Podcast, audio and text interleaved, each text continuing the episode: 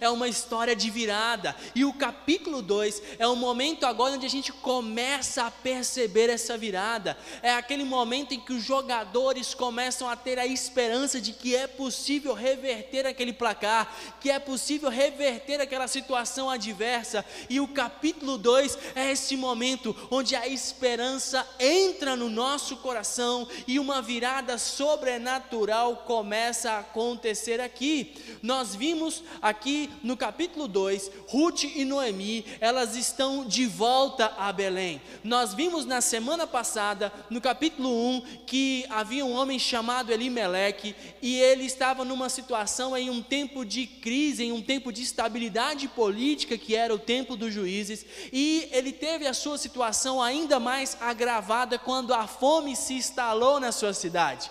E por causa disso, Elimelec decide ir para outra cidade, para um lugar melhor, para a cidade de Moabe. Naquela cidade, a dor encontrou aquela família, porque Elimelec e os dois filhos morreram, restando apenas a Noemi viúva, Ruth e órfã. E então Noemi decide voltar para Belém, cheia de dor e amargura. Na semana passada nós falamos que a esperança em Deus é a única forma de vencer a dor. E hoje nós vamos agora olhar para o capítulo 2, porque é o momento onde Ruth e Noemi já estão de volta a Belém. No verso 21, Noemi afirma que ela saiu de Belém ditosa, ela saiu cheia de recursos, abastada, mas agora ela volta em extrema pobreza a ponto de que Noemi pedisse às pessoas que estavam com ela de que a chamassem de Mara. A palavra Mara significa amarga,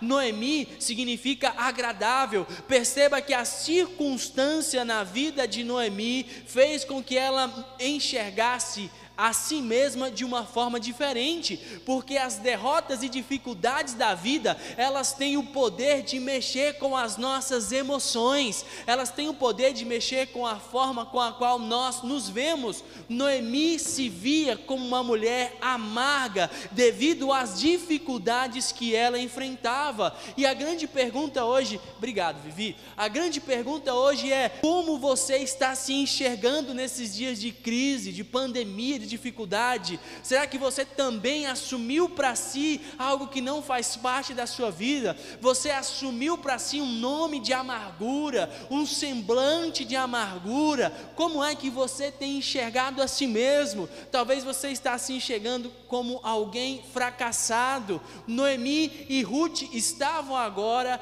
em um ambiente de pobreza e elas precisavam de recursos para sobreviver. E o motivo motivo que fez com que Ruth saísse de Moabe, que Ruth abandonasse uma vida praticamente mais fácil ao voltar para a casa dos seus pais e vir para Belém acompanhando sua sogra, o motivo que fez com que Ruth tomasse essa decisão é porque Ruth assumiu com Noemi um compromisso com Deus de Noemi. Ruth diz para Noemi: Olha, a partir de agora, o teu Deus será o meu Deus o fato de Ruth depositar a sua esperança em Deus a levou a ações que ajudavam a vencer a escassez.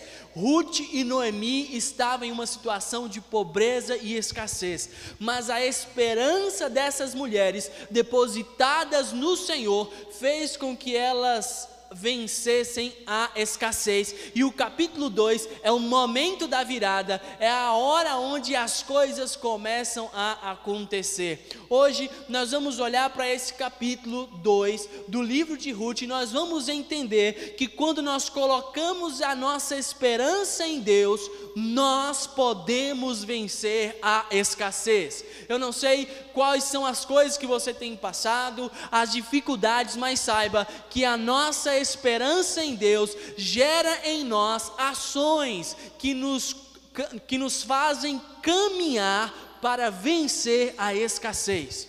Por isso eu quero compartilhar com você alguns tópicos importantes hoje aqui nessa manhã especial. Primeira coisa que nós vamos aprender aqui é que a esperança que vence a escassez nos leva a agir com iniciativa. A esperança em nossos corações que nos faz vencer a escassez é aquela esperança em Deus que nos leva a agir com iniciativa. Eu quero te motivar a hoje tome iniciativa. No versículo de número 2 e 3, nós vemos Ruth chegando até Noemi e dizendo: Olha só o que diz o versículo 2: Ruth, a Moabita, disse a Noemi: Deixa-me ir ao campo e apanharei espigas atrás daquele que me favorecer. Ela lhe disse: Vai, minha filha. Ela se foi e chegou ao campo e apanhava após os segadores. Note que Ruth tomou a iniciativa de agir em direção à solução. Ela consulta a sua sogra sobre a possibilidade de ir até um campo, até um lugar onde se fazia colheita, e ali ela iria apanhar espigas, ia pegar espigas.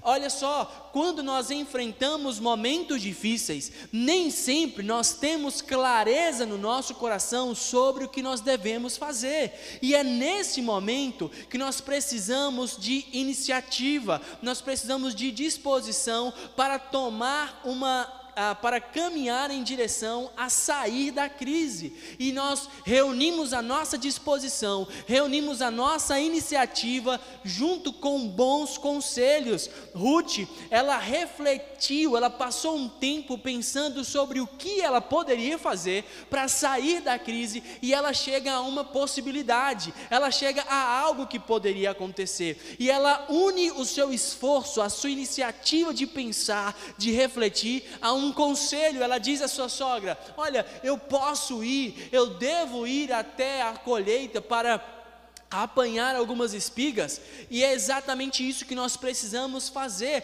Nós precisamos refletir sobre o que pode ser feito, quais são as possibilidades que estão diante das nossas mãos. Precisamos nos aconselhar com pessoas mais experientes e então tomar uma iniciativa, porque quando nós fazemos isso, nós iniciamos, a gente começa o processo para sair da crise. Ruth refletiu sobre o que poderia ser feito, ela se aconselhou e ela começou a agir. Tome a iniciativa. E tomar a iniciativa tem muito a ver com fazer o que está ao nosso alcance. E nós aprendemos a segunda lição do capítulo de número 2, que é a seguinte: a esperança que vence a escassez nos ajuda a não condicionar as nossas ações às ações dos outros. Olha só isso, você precisa entender, eu quero te motivar a entender isso hoje. A esperança que vence a escassez é aquela que vai nos ajudar a não condicionar as nossas ações às ações dos outros. Você não pode condicionar a sua ação ao fato dos outros estarem fazendo ou não. Porque se você fizer isso, você corre o risco de nunca fazer nada para sair da crise. Não é porque aqueles que deveriam estar fazendo alguma coisa não estão fazendo que você vai deixar de fazer também. Não é porque ninguém na sua rua está usando máscara para sair de casa, por exemplo, que você também vai deixar de usar. Não é porque todos os amigos e as pessoas que você conhecem têm relacionamentos de namoro fora dos padrões de Deus, que você vai abandonar os princípios de Deus para a sua vida. Não é porque ah, os outros não fazem que você vai deixar de fazer. Ruth poderia muito bem ter pensado que era Noemi quem tinha que fazer alguma coisa. Pensa comigo um segundo, olha só. Belém era a cidade de Noemi e não de Ruth. Era Noemi quem conhecia aquela cidade e não Ruth. Era Noemi quem conhecia as pessoas daquela cidade. Já havia, de certa forma, alguma ligação entre Noemi e as pessoas daquele lugar. E talvez fosse mais fácil para Noemi conseguir ajuda ou alguma provisão. Ruth era simplesmente uma estrangeira. E quem é que iria desejar ajudar uma estrangeira. Ruth poderia simplesmente ter dado a seguinte justificativa ou a seguinte desculpa. Ela poderia ter dito: Bom, se Noemi, que é daqui, que conhece a galera, não está se movimentando para levantar recursos, imagina eu que não conheço ninguém. Quem tem que fazer é Noemi falando sobre Noemi na sua chegada em Belém, Emílio Garofalo, Garófalo, em seu livro sobre Ruth, diz o seguinte: olha só, Noemi está sendo quase um peso morto, travada em sua autocomiseração, focada em ser triste. Essa era Noemi, alguém que não estava agindo, focada em ser triste. E Ruth poderia ter dito: bom, se ela que é daqui não está fazendo nada, por que, que eu vou fazer? Mas você não pode condicionar a sua ação a com base naqueles que não estão fazendo nada ou que estão deixando de fazer o que deveria. Você precisa condicionar a sua ação à esperança que está em Deus, e a esperança em Deus levará você a agir. Irmãos, na escola, quando eu estudava, Todos os dias que eu ia caminhando para a aula, eu passava em frente ao muro que tinha uma frase muito legal, e essa frase ficou guardada na minha mente. Essa frase dizia o seguinte: por não saber que era impossível, alguém foi lá e fez. Depois, algum tempo, ah, de, algum tempo depois, eu descobri que aquela frase era de um poeta romancista francês chamado Jean Cocteau. É francês, né? Não sei a pronúncia. E a gente percebe aqui então que a esperança faz com que o nosso coração acredite na possibilidade de transformação. O nosso coração começa a crer na possibilidade de vencer a crise, e então nós somos lançados a agir. Ruth não permite que a inércia da sogra dela a impossibilite de agir. Ruth vai à luta, não importa as notícias que você tem ouvido, não importa se aqueles que você acha que deveriam agir não estão agindo, em nome de Jesus, hoje eu oro para que a esperança do Senhor possa invadir o teu coração e você possa ir à luta, ir vencer a crise. A gente não pode esperar simplesmente pelos outros. Não condicione a sua ação à ação das outras pessoas. Terceira coisa que nós aprendemos, aprendemos aqui é que a esperança que vence a escassez, ela nos ajuda a não condicionar as nossas ações à oportunidade perfeita. A esperança que vence a escassez nos ajuda a não condicionar as nossas ações à oportunidade perfeita.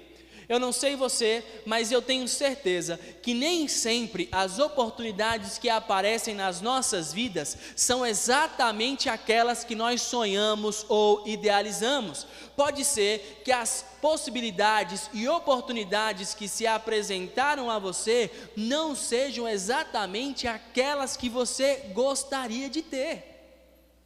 Às vezes, as portas que se abrem na sua vida não são aquelas que você sonhou ou que você imaginou. Ruth, ela agarrou a oportunidade que tinha em suas mãos.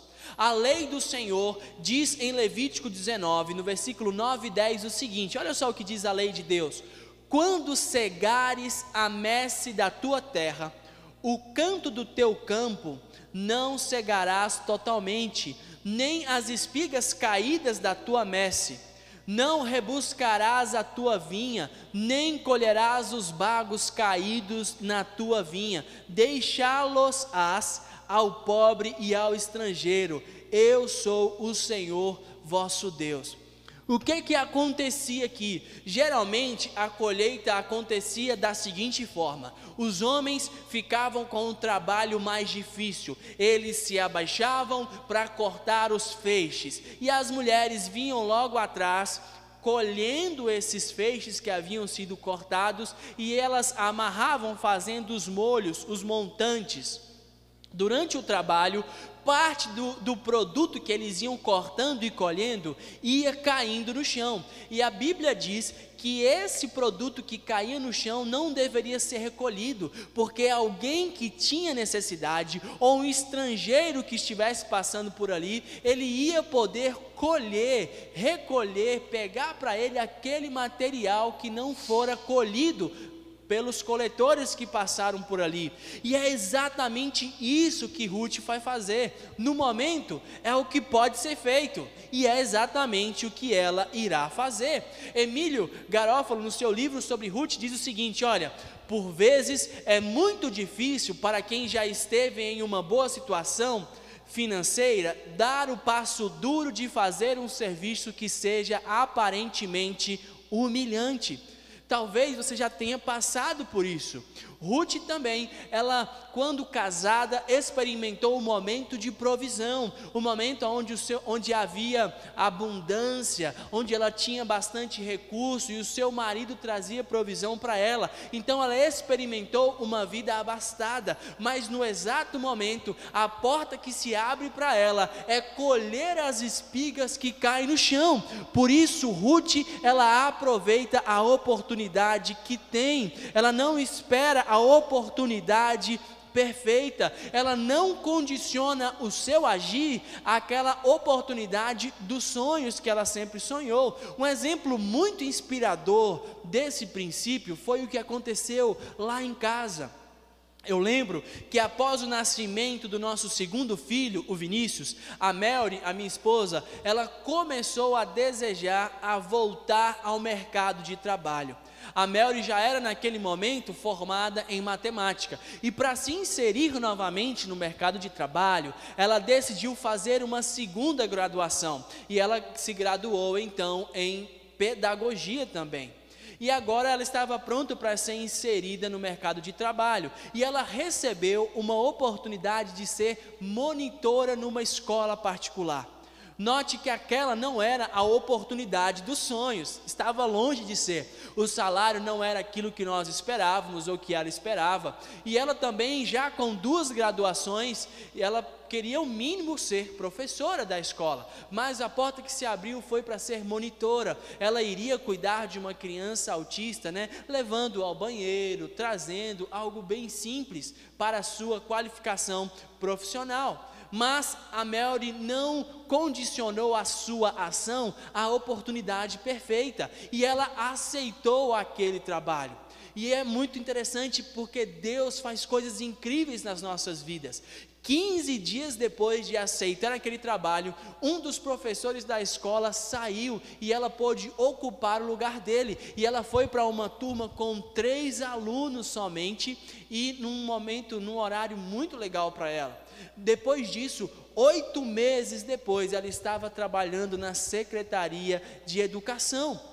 Não condicione a sua ação à oportunidade perfeita. Nem sempre você vai começar do lugar aonde você gostaria de começar, mas não importa onde você comece, contanto que você não se esqueça de onde você deseja chegar.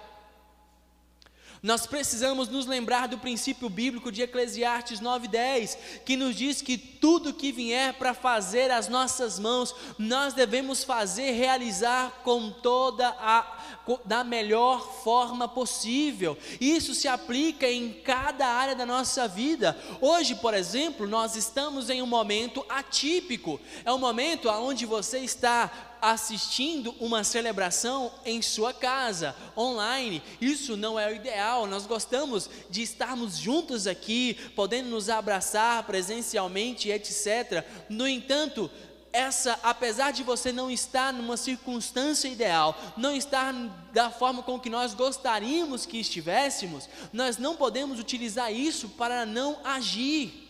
Você não pode, por exemplo, deixar de anotar a mensagem. Você não pode deixar de organizar o seu tempo para receber mais de Deus. Não utilize aquilo que não é o ideal como uma desculpa para não entregar o teu melhor, para não receber o melhor de Deus. Nós precisamos fazer o melhor que pudermos e assim iremos avançar diante da crise.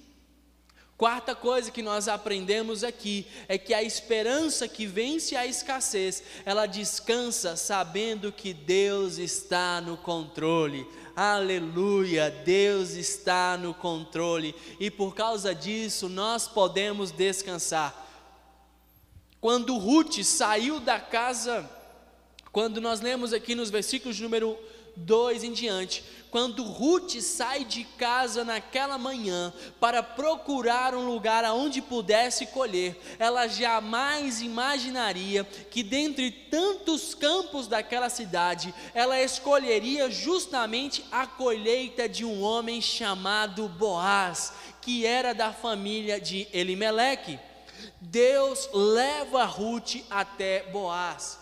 E Boaz não é qualquer parente. Mais à frente nós vamos falar um pouco mais sobre isso. Boaz era o parente que poderia resgatar Ruth. Era um, um parente que tinha ligação com Noemi. Era alguém que poderia e que estava disposto a cuidar de Ruth e de Noemi era alguém bondoso para com elas. Talvez você nem saiba das coisas que Deus está fazendo ao sair de casa pela manhã, mas Deus que está no controle está providenciando o escape, está providenciando circunstâncias que levarão você a vencer a escassez. Por isso, descanse no Senhor. Perceba aqui que enquanto Ruth está trabalhando, estão acontecendo coisas que ela nem imagina, Deus está conduzindo as coisas.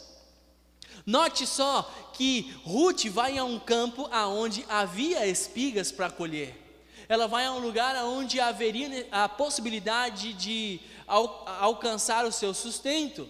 Ruth vai também a um campo, Deus a direciona a um campo onde as pessoas que colhiam levavam a sério o que a lei de Deus mandava em Levítico 19, de 9 a 10. Com certeza, no tempo em que os juízes, onde a palavra fala, no tempo dos juízes, a palavra diz que muitas das pessoas de Israel faziam aquilo que elas bem queriam, e era muito provável e muito possível que aquelas pessoas que colhiam ali, que faziam a sua colheita, poderiam estar nem aí para a lei de Deus e dizer: não, nós vamos colher tudo, porque nós queremos o melhor, queremos o, a, a maior quantidade que pudermos. Mas não, Deus direciona Ruth a um lugar onde as pessoas obedeciam à lei e deixavam espigas para que outros pudessem colher. Deus está direcionando as coisas. Veja, por exemplo, que quando Boaz chega ali na sua fazenda, no lugar de colheita, ele vê Ruth. Deus está providenciando encontros e ele não apenas vê e não apenas nota Ruth, mas ele pergunta a um servo: quem é aquela mulher? E aquele servo, ainda que não, não a conhecesse tão bem, ainda que não ganhasse nada em troca, aquele servo elogia Ruth, fala bem de Ruth, diz: Olha, essa é a, é a mulher, é a nora de Noemi, e ela veio para cá, e ele faz um elogio nos versos 7 e 8. Perceba que Deus está no controle, Deus estava protegendo Ruth. Paul Miller diz o seguinte sobre Ruth: olha só o que ele diz, que interessante. Sem um protetor masculino, Ruth está sexualmente vulnerável. Sem dinheiro, está financeiramente destituída. Sem amigos, é solitária. E fora de seu país, está aberta a preconceitos. Emílio Garófalo diz também: por mais que Ruth estivesse humanamente desprotegida, ela estava divinamente amparada. Eu quero motivar você hoje a confiar no Senhor, porque Ele está trabalhando nas coisas que você ainda nem sabe. Talvez você saiu de casa pela manhã e Ele está providenciando encontros, providenciando pessoas para cuidar de você, para abençoar a tua vida. Lembre-se, por exemplo, da palavra de Isaías 55, 8 e 9, que diz que os pensamentos, os nossos pensamentos, os pensamentos do Senhor são mais altos do que os nossos, que os caminhos do Senhor são mais altos do que os nossos caminhos, e Deus é quem sabe o plano que Ele tem para nós, por isso Ele vai cuidando de nós, Ele está indo à frente, nos abençoando. A esperança que vence a escassez é aquela que descansa, sabendo que Deus está no controle, aleluia, Deus está cuidando de você, e talvez você ainda nem saiba, enquanto nós dormimos, Deus cuida de nós. Essa é a esperança que nos leva a vencer a escassez.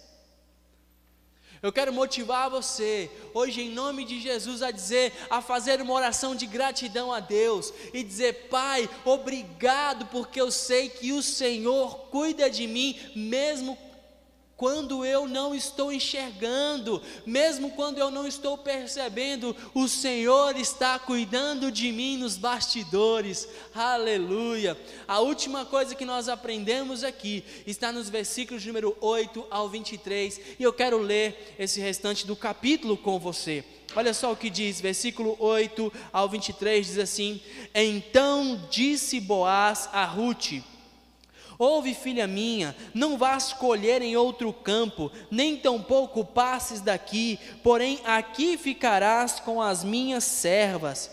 Estarás atenta ao campo que cegarem e irás após elas. Não dei ordem aos servos que não te toquem? Quando tiveres sede, vai às vasilhas e bebe do que os servos tiram. Então ela, inclinando-se o rosto em terra, lhe disse: Como é que me favoreces e fazes caso de mim? Sendo eu estrangeira, respondeu Boaz e lhe disse: Bem me contaram tudo quanto fizeste a tua sogra depois da morte de teu marido, e como deixaste a teu pai, a tua mãe e a terra onde nasceste e vieste para o povo que dantes não conhecias. Versículo 12: O Senhor retribua o teu feito e seja cumprida a tua recompensa do Senhor. Deus de Israel, sobre cujas asas vieste buscar refúgio. Disse ela: Tu me favoreces muito. Tu me favoreces muito, Senhor meu, pois me consolaste e falaste ao coração de tua serva, não sendo eu nem ainda como uma das tuas servas. À hora de comer, Boaz lhe disse: Achega-te para aqui. Assentou-se ao lado dos segadores, e ele lhe deu grãos tostados de cereais. Ela comeu e se fartou, e ainda lhe sobejou. Levantando-se ela para rebuscar, Boaz deu ordem aos seus servos, dizendo: Até entre as gavelas deixai-a colher comer e não a censureis. Tirai também dos molhos algumas espigas, deixai-as para que as apanhe e não as e não a repreendais. Esteve ela apanhando naquele campo até a tarde, debulhou o que apanhara e foi quase uma erva de cevada. Tomou e Tomou e veio à cidade, e viu sua sogra que havia apanhado, também o que lhe sobejara depois de fartar-se, tirou e deu à sua sogra. Então lhe disse a sogra: Onde colhestes hoje? Onde trabalhar-te, bendito seja aquele que te acolheu favoravelmente. E Ruth contou à sua sogra onde havia trabalhado e disse: O nome do Senhor em cujo campo trabalhei é Boaz. Então Noemi disse à sua nora: Bendito seja ele do Senhor, que ainda não tem deixado a sua benevolência, nem para com os vivos, nem para com os mortos. Disse-lhe mais Noemi: Esse homem é nosso nosso parente chegado e um dentre os nossos resgatadores, continuou Ruth, a Moabita, também ainda me disse: com os meus servos ficarás, até que acabe toda a cega que tenho. Disse Noemi a sua nora: Ruth, bem será, filha minha, que saias com as servas dele, para que noutro campo não te molestem.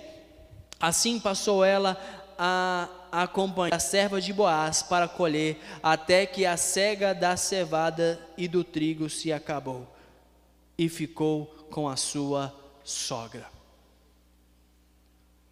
Queridos irmãos, nós aprendemos a última coisa aqui nesse texto que eu quero dividir com você: é que Deus sempre surpreende aqueles que depositam sua esperança nele. Amém?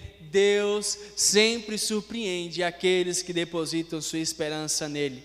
Quando Ruth vai para casa, depois de um dia intenso de trabalho, Noemi a recebe e Noemi fica muito surpresa com tudo que Ruth trouxe para casa. Aquilo era surpreendente e, a, e Noemi começa então a perguntar a Ruth: Mas aonde você trabalhou? Aonde que você fez essa colheita tão boa? E Ruth começa agora a compartilhar todas as coisas boas que Deus tinha feito a ela. E Ruth compartilha, por exemplo, que ela foi colher e o dono da colheita disse que a protegeria. Note que no versículo 9, Boaz diz para Ruth: Olha, você não vai para outros lugares, eu não mandei os meus servos para que ninguém mexa com você, para que eles vigiem, para que eles te deixem em segurança, para que eles te protejam. Você percebe que havia um grande perigo, tanto é que Noemi diz: Olha, Ruth, você realmente vai colher no campo campo de Boaz, que foi bom com você, para que você não seja molestada em nenhum outro lugar. Deus surpreendeu aquela mulher protegendo-a. Boaz também convidou Ruth para comer com eles no versículo de número 14. Ruth estava ali como uma estrangeira, mas Boaz a convida e coloca para sentar com eles e comer com eles. Eu quero lembrar você da importância das refeições naquele ambiente. Você só fazia suas refeições com pessoas que você considerava, pessoas que você tinha afeto. Perceba, ah, Boaz, Ruth também está contando que Boaz ordenou aos seus servos que deixassem que Ruth colhesse aquilo que normalmente não seria permitido. E ainda mais, os servos poderiam, deveriam pegar algumas espigas nos molhos lá e deveriam deixar cair de propósito para que Ruth pudesse apanhar. Deus está surpreendendo essa mulher. Deus está transformando a sua vida, gerando um momento de e aí Ruth sai da fazenda de Boaz com um saco cheio de comida, em torno de 13 quilos. Você percebe isso lá no versículo de número 17. Mas depois que Ruth contou todas essas coisas que havia acontecido no seu dia, contou todos os detalhes à sua sogra, Deus surpreende novamente o coração de Ruth, porque aquele homem que recebeu Ruth tão bem era um parente de Elimeleque, e esse homem poderia resgatá-la. Boaz era um parente que podia resgatá-la ou tomá-la como sua esposa para cuidar dela. Quando Ruth saiu da sua cidade de Moab e vem com Noemi para Belém, Ruth sabe que dificilmente ela encontraria um outro pretendente, porque qualquer pessoa que quisesse casar-se com Ruth deveria levar sua sogra de brinde. Por isso, ter um homem bondoso, generoso e o homem da família é algo incrível. Note que agora a, a, ação sobrenatural de Deus quebrou a amargura de Noemi e ela se enche de esperança e ela começa a louvar ao Senhor e ela diz: Bendito seja o Senhor que não se esqueceu nem dos vivos e nem dos mortos. Deus estava cuidando, Deus estava agindo, porque Deus sempre surpreende aqueles que depositam a sua esperança nele. A esperança que vence a escassez é aquela que nos leva a agir com confiança de que Deus está no controle pronto para nos aperfeiçoar e cumprir o seu plano sobre as nossas vidas. Deus sempre esteve trabalhando. Ele sempre esteve trabalhando, mesmo nos momentos em que você não conseguia enxergar. Eu quero lembrar você agora de que ainda a palavra nos diz que Jesus, antes da fundação do, do mundo, já havia sido entregue na cruz para nos libertar. Talvez você ainda nem sabia, você não tinha nem consciência, mas Jesus já tinha se entregue na cruz por amor a você, ele já tinha realizado coisas em seu favor. Em momentos que você nem imaginava, Deus estava providenciando um encontro, Deus estava providenciando uma virada sobrenatural na tua vida, e hoje é o dia onde essa virada vai acontecer. Hoje é o momento onde Deus vai agir com, gerando esperança no teu coração para que você tome uma ação em direção a Ele. Ruth tomou a decisão de ir até um campo. Talvez você não precise ir somente até um campo, você precise ir até Jesus, e ali Jesus já providenciou o escape para você. Talvez você tenha adiado, você tenha deixado de agir em direção ao Senhor por causa do mau exemplo de outras pessoas, mas eu quero te motivar hoje. Não permita que a, a falta dos outros, a ausência de credibilidade dos outros, afetem a tua ação em Jesus. Hoje é dia de tomar iniciativa e de ir em direção àquele que antes que você nascesse já cuidava de você através do seu sacrifício na cruz. Hoje o Senhor Jesus Jesus está chamando para que aconteça a maior virada na tua vida, para que você possa vencer a maior escassez de todas, que é a escassez na alma. A palavra nos diz que o Senhor Jesus, ele é o pão da vida, ele é a água da vida, e aquele que beber da água do Senhor jamais terá sede. Eu quero orar com você agora em nome de Jesus. Se você hoje decidiu tomar a ação de assumir um compromisso com Jesus, se você decidiu a tomar a ação de voltar aos braços do Senhor, de voltar à presença de Deus, para ter com Ele comunhão plena, eu quero orar por você agora, em nome de Jesus, aonde você está. Senhor Jesus, toca agora a vida de cada pessoa, ministra sobre o coração de cada pessoa, de ca, em cada casa, em cada momento. Ó Deus, aqueles que agora estão orando para recebê-lo como seu único e suficiente Salvador, que o Senhor possa renovar, ó Pai, perdoar-lhes os pecados, que eles possam fazer parte da família do reino e terem suas vidas transformadas. Ó Pai, aqueles que estão longe da tua casa, que eles possam retornar à tua presença, regressar que hoje seja o dia de uma virada sobrenatural, o dia aonde, ó Deus, eles voltarão, aonde eles serão encontrados, serão achados e receberão a benevolência do alto,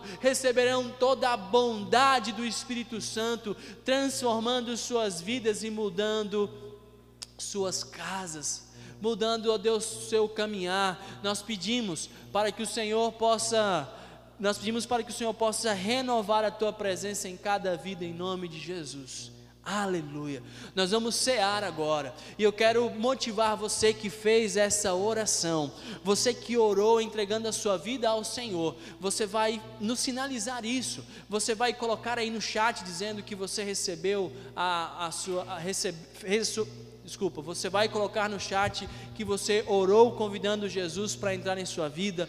Você vai também mandar uma mensagem no número do nosso WhatsApp, porque nós queremos orar e acompanhar você e ajudar você no crescimento espiritual em nome de Jesus.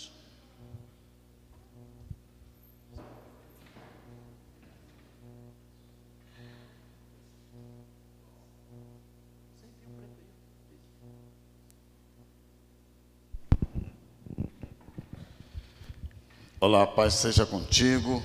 Estamos numa manhã gloriosa na presença de Deus, vivendo dias cheios de esperança para o povo do Senhor. Você acabou de ver e ouvir a mensagem, e eu tenho certeza que o Espírito Santo está trabalhando com essa mensagem em seu coração. E eu gostaria agora que você parasse mais uma vez, pedisse o silêncio aí na sua casa você pegasse um pouco de suco de uva, se você tiver na sua casa, se não tiver, pegue um outro suco ou um copo de água.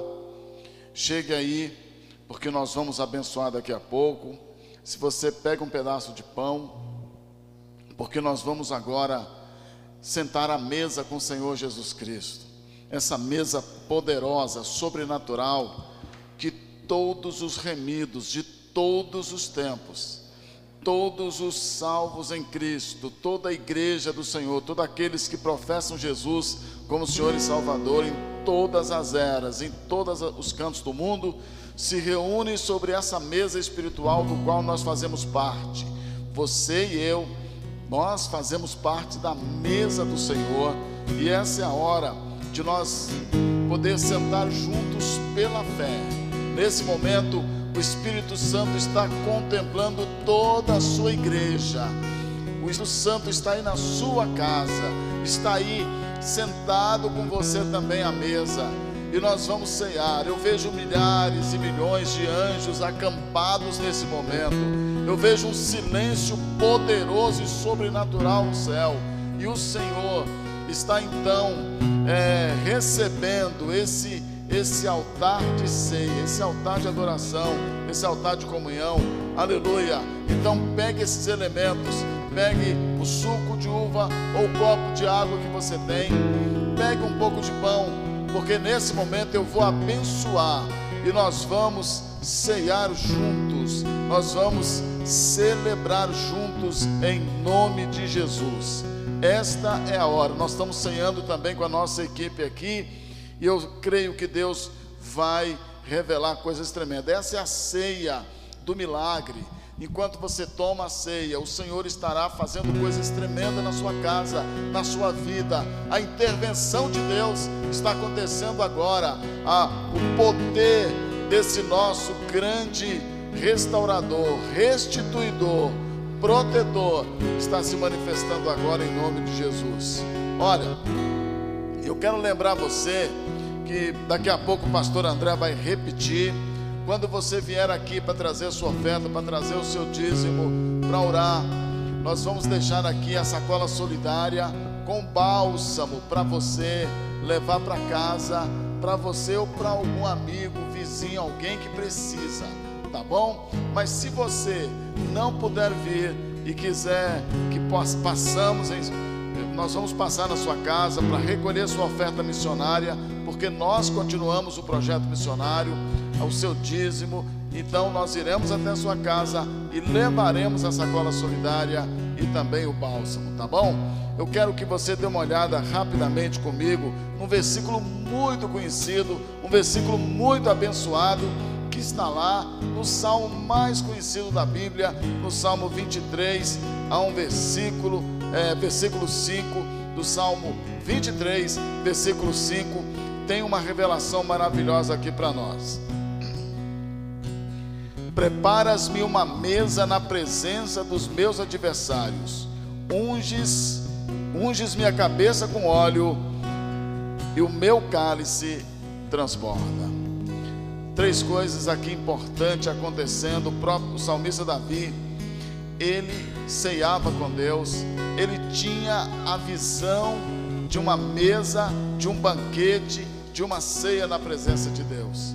Por isso, quando ele escreve, inspirado pelo Espírito Santo, sobre o Salmo 23, a, o caminho da comunhão, e nesse caminho há uma mesa. E ele diz: Olha, Deus ele é poderoso, ele prepara uma mesa para nós. Nessa manhã nós estamos colocando, tomando com o Senhor o cálice e o pão, porque o Senhor preparou uma mesa. Lá no Salmo 71 ele fala de uma mesa no deserto. E agora ele fala de uma mesa na presença dos inimigos. Quer dizer, mesmo em tempos de guerra, mesmo em tempos difíceis, a mesa do Senhor continua preparada. Quando nós ceiarmos agora, você precisa ter essa visão de esperança. A mesa do Senhor não foi desfeita, a mesa do Senhor não foi roubada, não foi arrancada. Há no mundo espiritual uma mesa de comunhão, de fartura preparada para você e para mim, para todo o povo de Deus. E essa mesa, mesmo quando o inimigo está por perto, ela está lá firme, preparada e a função desta mesa é exatamente fazer com que o, seu cálice, a sua vida, transporte, porque é a mesa da provisão. Mas há também outra coisa que acontece nessa mesa: a nossa cabeça é ungida com óleo. Quando nós sentamos sobre a mesa com o Senhor, nós temos o cálice que transborda e o óleo da unção. Quer dizer, quando o Senhor fala de óleo de unção, é aquela proteção contra a enfermidade, contra o ataque do, do inimigo, é a proteção da mente contra as, as mensagens malignas, os fake news do inferno. Então, nós temos uma unção protetiva de Deus e nós temos uma, uma unção de abundância que transborda do Senhor. É o pão e o cálice. Vamos cear juntos hoje. Aonde você está, peça silêncio aí na sua casa. Nós estamos agora sentados à mesa com o Senhor. E eu estou abençoando este suco e este ou esta água que está no seu copo aí na sua casa. Estou abençoando este pão que você separou agora. É pão consagrado, é cálice consagrado. E em nome de Jesus eu te abençoo para que você possa servir na comunhão do Senhor, na mesa do Senhor com a sua família. Reúna toda a sua família agora porque eu estou abençoando esses elementos que você separou sobre a sua mesa. Enquanto eu abençoo, também autorizo em nome de Jesus que você parta e reparta com aqueles seus familiares e amigos que estão aí na sua casa. E nós vamos celebrar juntos. Naquela noite que o Senhor Jesus foi traído, ele tomou o pão e ele deu graças. Ele agradeceu a Deus pelo pão de cada dia. E ele disse: Tomai todos vocês. Ele falou para mim e para você isso. Este é o meu corpo dado por vocês. Comei em minha memória. Em memória do Senhor. Comamos agora do pão.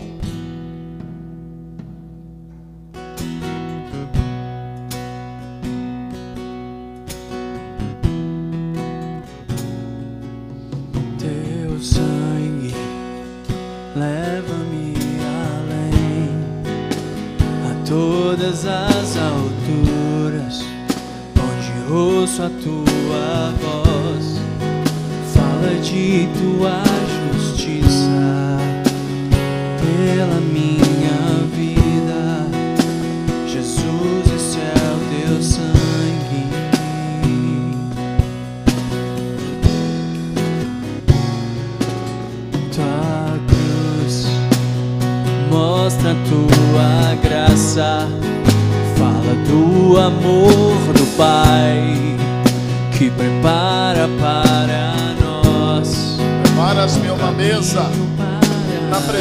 presença dos meus adversários.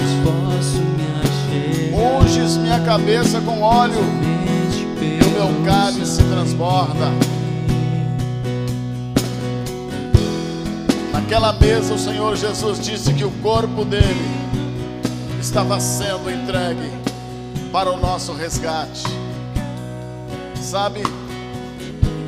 graças ao sacrifício dele na cruz, nós podemos sentar à mesa, como filhos, como iguais, juntos. Ninguém é maior, ninguém é menor, ninguém é mais, ninguém é menos. Nós somos um só corpo. É verdade. Nesse momento nós estamos sentados à mesa, relembrando o sacrifício do nosso Senhor e dizendo para Ele que Todos nós, como igreja, somos um. Ninguém é mais ou menos importante, maior ou menor. Somos todos um. Filhos do Pai, servos de Deus, participantes membros da sua igreja, do seu corpo. Da mesma forma, naquela, naquela reunião, naquele cenáculo, Jesus ele pegou o cálice e ele repartiu aquele cálice com seus discípulos e disse: Esse é meu sangue, repartido por vós, bebei em minha memória. E ele acrescenta algo extraordinário. Ele diz: Este é o sangue da nova e eterna aliança. Por que, que ele falou isso? Porque já haviam acontecido sete alianças no Velho Testamento, alianças específicas, e agora ele estava celebrando a última e eterna aliança aliança pelo seu sangue. Por quê? A principal aliança do Velho Testamento era que, para expiar os pecados, o sacerdote matava um cordeiro e espargia, derramava seu sangue sobre o altar. Agora, o sangue de Jesus seria derramado no altar da cruz. E a partir daquele momento, o último sacrifício, o último eterno sacrifício, a última eterna aliança estaria consumada. Foi isso que ele falou, está consumado. Ele falou as últimas palavras na cruz. Quando você toma desse cálice, você está trazendo à memória a esperança e a certeza de um Deus que já fez o sacrifício por nós. E agora nós vivemos nessa viva esperança e certeza que breve ele voltará. Só mais um pouquinho, mais um pouquinho o Senhor está chegando. Por isso nós ceiamos para celebrar a morte, a ressurreição e a breve volta do nosso Senhor. Se você crê nisso, então ceia conosco agora. Tome do cálice, do seu copo aí, suco, água, mas crendo que o seu sangue, sacrifício definitivo, foi, foi derramado por nós. E quando nós cremos, nós estamos bebendo daquele sangue que foi derramado sobre a cruz. Bebamos. E se nesse sangue lavado mais alvo que a neve serei. Cante conosco. Ah,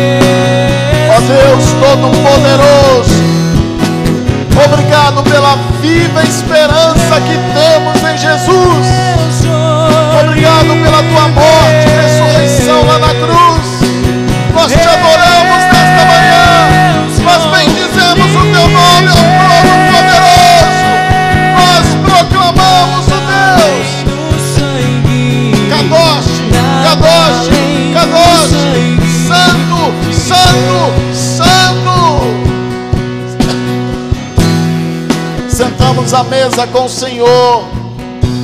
Sentamos à mesa para cear contigo, com a tua igreja, com a tua noiva. Ceiamos como livres, ceiamos como libertos, ceiamos como mais que vencedores, meu Senhor. Te adoramos e profetizamos ao nosso Deus, Jesus, ao nosso Yeshua, aquele que reina sobre todas as coisas, que tem levantado a sua igreja de forma tremenda nesses dias, que tem uma mesa no deserto, que tem uma mesa na presença dos inimigos, que faz transbordar o nosso cálice, a nossa vida, e que unge a nossa cabeça com óleo, protegendo e guardando. Por isso, a Ti, Senhor, em Tua memória, nós ceiamos em nome de Jesus. Amém? Amém? Diga amém aí com a sua família, amém aí na sua casa, porque essa é uma hora tremenda. E eu profetizo que nesse momento maldições são quebradas na sua casa, o Senhor manifesta o teu reino no seu lar, portas são abertas, bênçãos sem medidas estão chegando. Eu profetizo que pela sua porta, pela sua vida, a unção do óleo está passando e milagres acontecerão nesses dias, em nome de Jesus. Amém? Amém. Deus abençoe você. Estaremos juntos. Pastor André vai passar algumas informações agora e nós vamos continuar juntos, sempre numa permanente ceia na presença de Deus. Obrigado, apóstolo. Que tempo especial. espero que Deus tenha falado ao seu coração, assim como ministrou ao nosso coração essa manhã. Quero convidar você, em nome de Jesus, a tirar uma foto aí com a sua família. Poste nas suas redes sociais. Marque lá o Ministério do Caminho no nosso Instagram. E acompanhe a gente também, se você ainda não se inscreveu no canal da nossa igreja, nós queremos motivá-lo para que você se inscreva, então você receberá as notificações sempre quando iniciarmos uma celebração. Então mande esse link, o link dessa celebração para alguém, abençoe a vida de alguém. Eu quero orar com você, abençoando essa tua vida nesse domingo especial. Pai, nós apresentamos o nosso país, apresentamos cada pessoa que está nos assistindo. Queremos agradecer pela vida de cada voluntário, Pai, os irmãos do multimídia que têm servido com afinco, que têm se dedicado para que nós possamos entregar a melhor qualidade possível dentro dos nossos recursos para que os nossos irmãos possam acompanhar as nossas celebrações. Derrama a tua bênção sobre cada vida, que seja um domingo, ó Pai, cheio da tua presença, do teu amor e da tua bondade. Nós te louvamos e nós te agradecemos em nome de Jesus. Amém. Que Deus abençoe você em nome de Jesus.